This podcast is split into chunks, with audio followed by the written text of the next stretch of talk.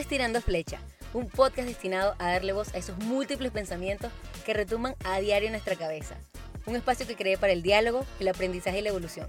Y por qué no, quizás también para motivar ese cambio que constantemente estamos buscando. Su nombre es Raquel Iciarte y aunque no es experta en casi ningún tema, tampoco. Sus invitados sí lo son. Acompáñanos cada semana y descubre cosas nuevas, destruye esos mitos que existen en la sociedad o simplemente relájate. Y pásala bien. Aquí no hay guiones ni reglas. Así que no lo dudes más, que lo peor que puede pasar es que te encante y te quieras quedar. Hola, hola, muy buenos días o buenas tardes, dependiendo de dónde se encuentren. Bienvenidos al primer episodio de Tirando Flechas. Y no se imaginan lo emocionada que estoy.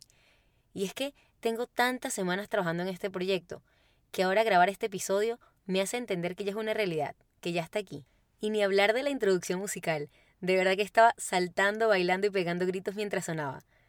Quiero aprovechar y agradecerle a mi esposo Sandro Álvarez, no solo por ayudarme a editarla y a elegir la canción, sino también por meterse en el medio cuando no me salía bien y ayudarme a crear esa versión tan natural, tan improvisada, tan nosotros, en la que sí, quizás pude haber hablado más lento o pronunciado mejor las palabras, y sí, quizás pudo haber salido mucho mejor, pero que a fin de cuentas es exactamente lo que yo quería y va a quedar para siempre en nuestro recuerdo.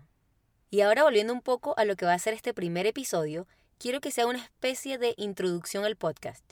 Quiero explicarles por qué lo estoy haciendo, de qué vamos a hablar, por qué se llama Tirando Flechas, qué día de la semana va a salir cada episodio y también algunos detalles como cuál es la duración aproximada de cada episodio o cuáles son las distintas secciones.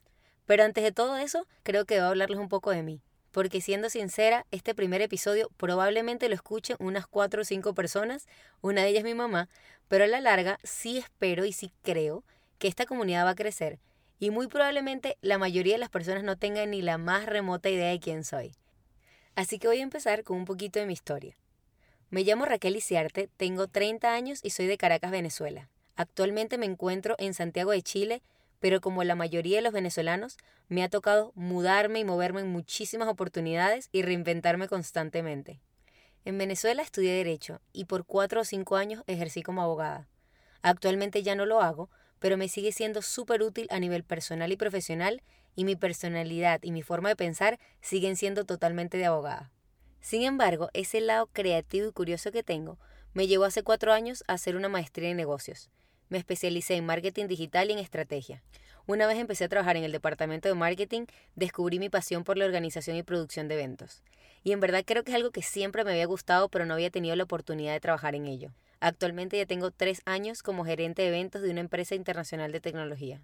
Pero entonces, algunos de ustedes se preguntarán, ¿por qué estás haciendo un podcast? Y la respuesta es muy sencilla. Si bien tengo un buen balance en vida personal y profesional, y me gusta la vida que llevo, tengo rato sintiendo que falta algo, un nuevo desafío, algo que me saque de mi zona de confort, algo que tenga que reconstruir.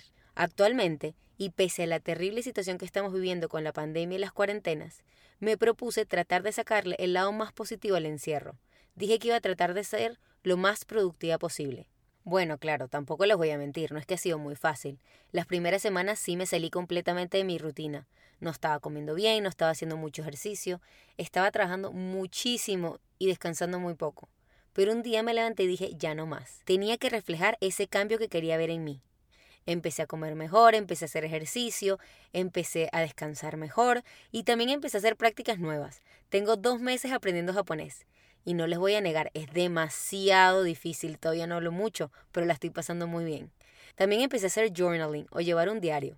Y realmente esta práctica tenía más de un año queriéndola empezar, pero siempre buscaba una excusa. La ponía en segundo lugar o no tenía tiempo. Actualmente la hago a diario y es algo que me encanta. Me ayuda a conocer un poco más de mí, cuáles son mis sueños, mis proyectos, qué me gusta y qué no me gusta ya, qué quiero poner en mi vida y qué quiero sacar de ella también. Inclusive, me atrevería a decir que durante la cuarentena me ha servido para sustituir de una manera u otra a ese psicólogo al que tanto quiero ir. Porque no, no es que estoy loca. Bueno, seamos sinceros, estoy bastante loca. Pero no es que tenga una razón en específico para ir a un psicólogo, sino que siempre he creído que es una herramienta súper útil para conocerte mejor a ti mismo y para mejorar tus relaciones, tanto personales como profesionales. Pero bueno, el caso es que hace un par de semanas estaba hablando con una amiga teniendo la típica conversación que tenemos siempre. Le estaba hablando de qué libros había comprado, qué artículo nuevo libre de tóxico había agregado en mi rutina o qué práctica nueva estaba haciendo. Inclusive le hablé del journaling. Y la conclusión a la que ambas llegamos es que ya yo estaba haciendo esto, yo estaba tomando todas mis ideas, todas mis experiencias, todas las cosas que me gustaron o que funcionaron de alguna manera en mi vida y le hicieron mejor, y se la estaba ofreciendo a todas esas personas cercanas a mí que sencillamente me lo preguntaban o que estaban buscando un cambio en su vida.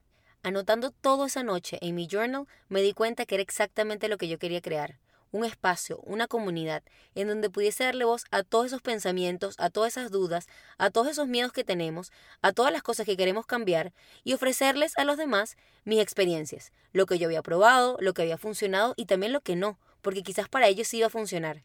Y bueno, sin darme cuenta, les acabo de explicar por qué creé Tirando Flechas y de qué se va a tratar. De ese espacio para darle voz a todos los pensamientos que retumban a diario en nuestra cabeza y hablar de rutinas, de nuevas prácticas, de nuevas tendencias o de simplemente cosas de las que queremos aprender más y que, ¿por qué no?, quizás hasta motiven ese cambio que constantemente estamos buscando. Ahora, ¿por qué se llama tirando flechas? Y se llama así porque eso es exactamente lo que yo voy a hacer.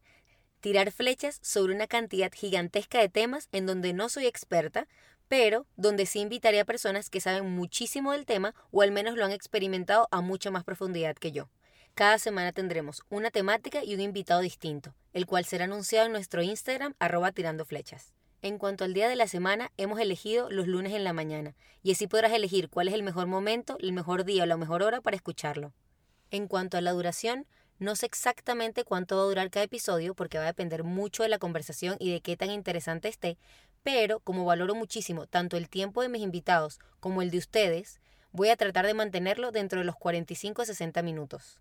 Por último, quiero hablarle de las distintas secciones. Todos los episodios comenzarán con un breve resumen de lo que vas a aprender en ese episodio. Posteriormente vendrá la introducción musical y después la entrevista a nuestro invitado. Finalmente, todos los episodios van a terminar con mi sección favorita, un cuestionario que se llama Dando en el Blanco que son siete preguntas que todos van a responder al final de cada episodio cada semana. No solo son siete porque me encanta ese número, sino porque inicialmente creé una lista de casi 30 preguntas y me puse a pensar, ¿cuáles son ese tipo de preguntas que además de permitirte conocer mejor a tu invitado, le van a ayudar a la audiencia a analizar sus respuestas y descubrir cosas que no sabían de ellos mismos o de las cosas que quieren implementar en su vida? Estas preguntas son cinco palabras que te describan, ¿Qué te inspira? ¿Qué sigue o cuál es el siguiente paso en tu vida? ¿Cuál es tu palabra favorita? ¿Cuál es tu mayor miedo? Si pudieses elegir un superpoder, ¿cuál elegirías y por qué? ¿Y cuál es tu podcast favorito? O si no puedes elegir uno solo, ¿cuál ha sido el más reciente que has descubierto? Y bueno, creo que estaría dando un muy mal ejemplo si le pido a mis invitados que respondan estas preguntas sin yo haberles respondido antes. Así que a continuación voy a responderlas lo más rápido posible para ver si es tan fácil como yo creo. Cinco palabras que me describan. La primera sería imperfecta, porque aunque siento que tengo muchas virtudes, tengo muchísimos más defectos.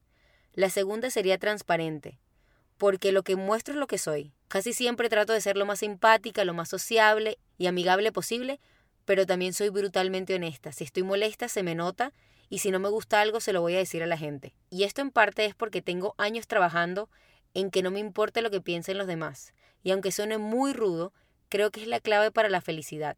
Hacer lo que te complace a ti y no lo que le complace a los demás. La tercera sería ruidosa. Desde pequeña me han dicho que me escuchan en el estacionamiento, en el cuarto al lado. Soy de esas personas que además de hablar muchísimo, grita. Así que soy ruidosa. De número cuatro iría trabajadora. Desde pequeña me he inculcado el valor del trabajo y del esfuerzo y he luchado mucho por conseguir lo que tengo y ser lo que soy. Y por último iría ecléctica, porque no creo que exista siempre un blanco o un negro. No me gustan los extremos y trato de alejarme de ellos. Y bueno, también porque en personalidad y en gustos soy una mezcla rarísima, soy como tres o cuatro personas juntas. En cuanto a la pregunta número dos, ¿qué me inspira? Diría que la felicidad, pero esa felicidad verdadera, eso que me hace feliz a mí, sin importar lo que piensen los demás. Pregunta número 3. ¿Qué sigue? Constantemente estoy planeando proyectos personales y profesionales y de verdad que la lista no termina nunca, pero creo que mi enfoque en estos momentos va a ser en este podcast y en que salga lo mejor posible. Pregunta número 4. Palabra favorita. Siempre me ha gustado mucho la palabra resiliencia y tiene un significado sumamente poderoso. Sin embargo, en estos últimos meses de autodescubrimiento y de crecimiento, he descubierto que mi palabra favorita es empatía. Esa capacidad, esa habilidad de conectar con los demás, de ponerte en su lugar y en sus zapatos.